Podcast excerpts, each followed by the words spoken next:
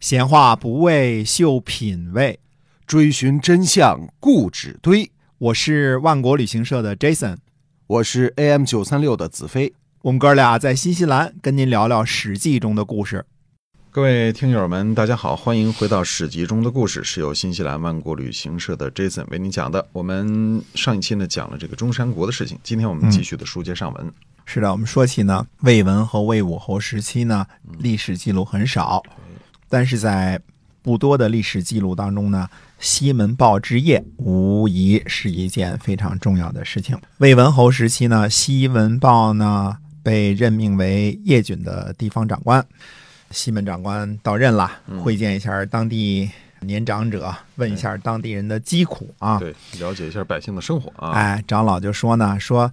就是为河伯娶亲这事儿啊，最苦了，所以大家呢弄得很贫穷。嗯嗯，西门豹就问是怎么回事啊？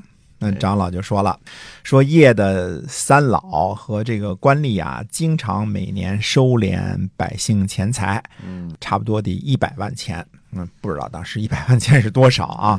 用其中的二三十万呢为河伯娶亲，然后呢。就和住屋呢，把剩下的钱呢都分了，自个儿拿回家去了。看来这是一个贪污事件啊！住屋呢，看见谁家的女孩长得漂亮，就说这个女孩呢应该嫁给河伯，就聘娶了。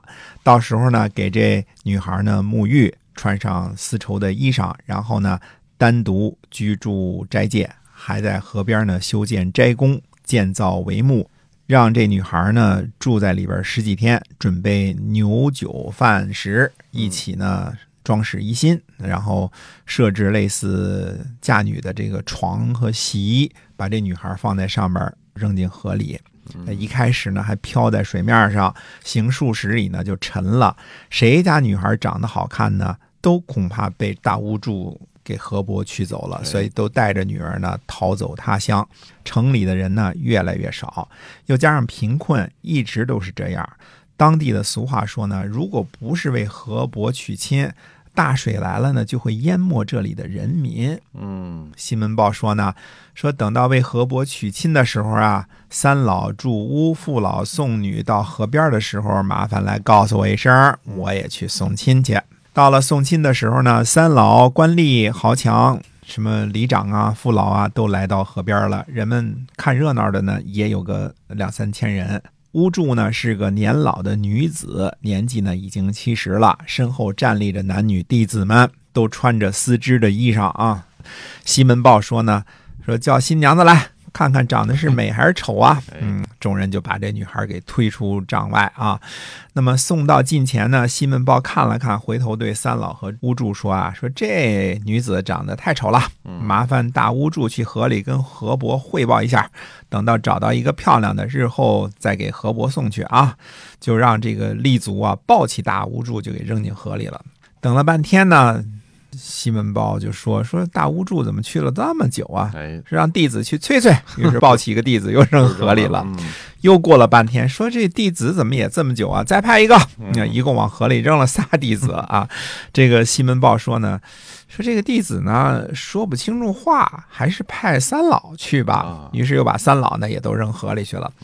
西门豹呢恭恭敬敬的在河边呢矗立良久。”长老和官吏在旁观看的是又惊又怕呀。西门豹回过头来说：“住屋三老都不回来了，怎么办呢？”于是呢，就商议说派哪个官去啊，哪个豪强去呀？这下这些官吏豪强就毫不犹豫，马上下跪磕头，把头都磕破了啊，流血，额头出血，面如死灰。西门豹说呢：“那就再等一会儿吧。”等一会儿再说，那大家都起来吧。估计呢是河伯呢留客时间比较久，你们大家呢都回去吧。啊，就别等了。叶郡的这个官吏和人民呢都吓死了，都害怕极了。从那之后呢，再也没有人敢提为河伯娶亲这事儿了。再提自个儿下去了。所以这就是一个当地豪强贪官的事儿啊。西门豹以这种。极端的手段啊！以以暴制暴，你不是贪污吗？你不是信这河伯这事忽悠老百姓吗？嗯，那么就派你送信儿去，对，一下就给他治了啊！西门豹呢，就发动人民凿了十二条渠，引河水呢灌溉农田，解决灌溉问题。可是挖渠的时候，人们都觉得很苦，不想去干活。对，西门豹就说呢，说民可以乐成，不可以律史。就是说呢，老百姓可以一块儿享受成果，但是一开始呢，不能把些个忧郁忧虑的事情跟他们都说得很清楚。西门豹说呢，今天大家都觉得很苦，百年之后呢？诸位的子孙，再想想今天我说的话吧。嗯，那么西门豹治邺的故事呢，被列在《史记》的滑稽列传中，看着呢，并不觉得滑稽，倒像是一个武侠小说，或者是智者复仇的故事啊。这是个典型的呃以暴易暴的故事。西门豹充分利用了自己手中的权力，以果断的手段，迅速解决了叶郡最大的民生和风俗问题。这个。超级有智慧啊，超级有手腕啊，真是跟武侠小说一样啊。对，而且呢，给这被欺压的小民出了一口怨气，破除了迷信，典型的中国人民期盼的青天大老爷。哎，杀了几个坏蛋，其他的坏蛋就不会来巧取豪夺、欺压百姓了吗？其实该问的问题是：如果不出青天大老爷怎么办呢？嗯，这些个巫祝啊、三老啊，这些地方官吏贪官污吏勾结着，那叶军就没有晴天的时候。对，如果大老爷不是晴天，他是个阴霾天怎么办呢？这个事儿需要问问啊。哎，是的。那么今天我们节目呢，就跟您分享到这儿，是由新西兰万国旅行社的这次为您讲的。我们在下次节目再会，再会。